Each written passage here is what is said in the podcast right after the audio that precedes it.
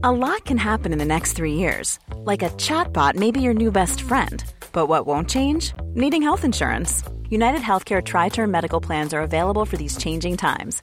Underwritten by Golden Rule Insurance Company, they offer budget friendly, flexible coverage for people who are in between jobs or missed open enrollment. The plans last nearly three years in some states, with access to a nationwide network of doctors and hospitals. So, for whatever tomorrow brings, United Healthcare Tri Term Medical Plans may be for you. Learn more at uh1.com. Être femme, ce n'est pas une donnée naturelle. Bah t'as vu comment c'est sexiste Les valeurs patriarcales oppressives qui régentent notre éducation. Qu'est-ce que c'est que le sexisme? C'est le résultat d'une histoire. Tout le monde a sa définition du féminisme. On peut plus rien dire. Qu'est-ce que ça veut dire?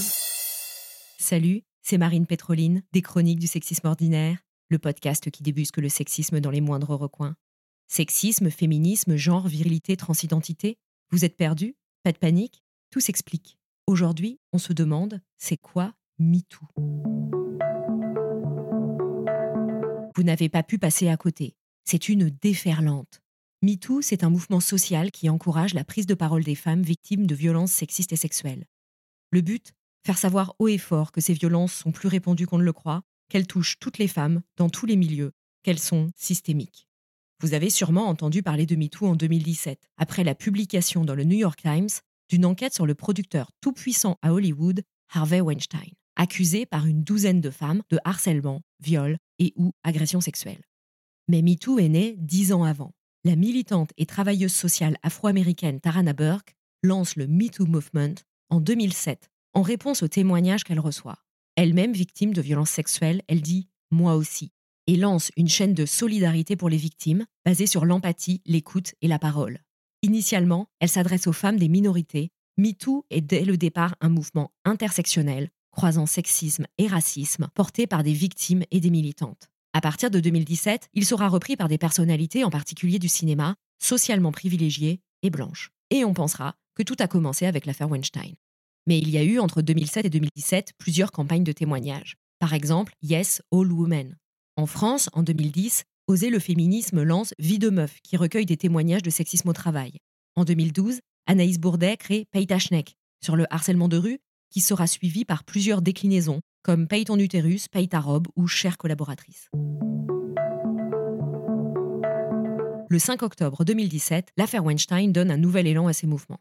Le 13 octobre, la journaliste française Sandra Müller publie un tweet Balance ton porc. Toi aussi raconte en donnant le nom et les détails d'un harcèlement sexuel que tu as connu dans ton travail. Je vous attends. Le hashtag est repris 200 000 fois en quelques jours. Deux jours après, le 15 octobre, l'actrice Alissa Milano reprend ce tweet en anglais avec le hashtag MeToo qui sera mentionné quasi 800 000 fois en 24 heures, puis 53 millions de fois sur les cinq années suivantes. C'est le hashtag le plus utilisé de tous les temps. Il existe des variantes, moi aussi au Québec, Che la voltace, la fois où en Italie, ou encore Nao et Nao, non c'est non au Brésil. En France, Balance ton port et MeToo se déclinent en sous-catégories. Science Sport, suite au scandale qui touche Sciences Po, MeToo Inceste, avec le livre La Familia Grande de Camille Kouchner, MeToo Théâtre, MeToo Politique ou encore MeToo Gay, MeToo Lesbien. Mais parfois ça résiste. Par exemple, MeToo Cuisine n'a pas eu lieu. Pourtant, on sait que les violences sexistes et sexuelles sont nombreuses dans la restauration. Mais personne ne parle. Une véritable omerta, du moins en France. Avec MeToo, les femmes se mettent à raconter par dizaines de milliers leurs expériences de harcèlement, agressions sexuelles, viols, mais aussi les violences physiques, psychologiques, économiques. Aucun secteur n'est épargné, que ce soit dans les sphères professionnelles, personnelles, privées et publiques. Une partie de la population découvre éberluée l'ampleur du phénomène. C'est le propre d'un tabou. À force de ne pas en parler, on finit par penser que ça n'existe pas. Grâce à MeToo, on dit que la parole se libère. Mais les femmes parlaient déjà, les enfants aussi. C'est juste qu'on écoute un peu plus. Mais certaines voix n'émergent pas, celles qui ne correspondraient pas aux vraies victimes, comme les femmes trans, pourtant surexposées aux violences sexuelles. Elles sont encore moins crues et encore moins protégées que les femmes cisgenres. Et puis on entend peu les voix des femmes handicapées, elles aussi surexposées aux violences sexuelles, ou encore celles des femmes précaires. Et celles qui parlent le payent cher. Diffamation, procédure judiciaire baillon et impunité des agresseurs. Pour certains, MeToo serait une chasse aux sorcières, une guerre des sexes, un complot contre les hommes. On s'inquiète moins pour les victimes que pour les agresseurs. Tous ces hommes à la carrière soi-disant brisée. Comme le dit Tarana Burke, MeToo, ce n'est pas un moment, c'est un mouvement basé sur une vision, celui d'un monde sans violence sexiste et sexuelle. Pour construire ce monde, il faut reconnaître que le pouvoir donne des privilèges dont certains abusent en bafouant le droit humain élémentaire d'autres personnes de disposer de leur corps. Professeur étudiante, coach athlète, élue citoyenne, parent enfant, autant de relations où le pouvoir crée un déséquilibre et de potentielles violences. MeToo, c'est un mouvement pour rééquilibrer les choses et faire en sorte que le pouvoir et les privilèges ne servent plus à asservir et violenter, mais à servir et construire. Voilà, maintenant vous savez ce que c'est MeToo. Les mots sont importants, car comme le dit Beauvoir, nommer c'est dévoiler, et dévoiler c'est déjà agir.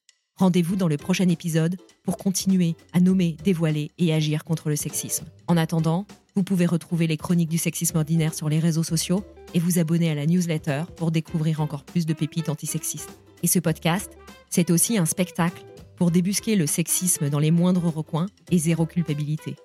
Ça vous donne des idées pour un festival, le prochain séminaire de votre entreprise ou une journée égalité? Faites-moi signe.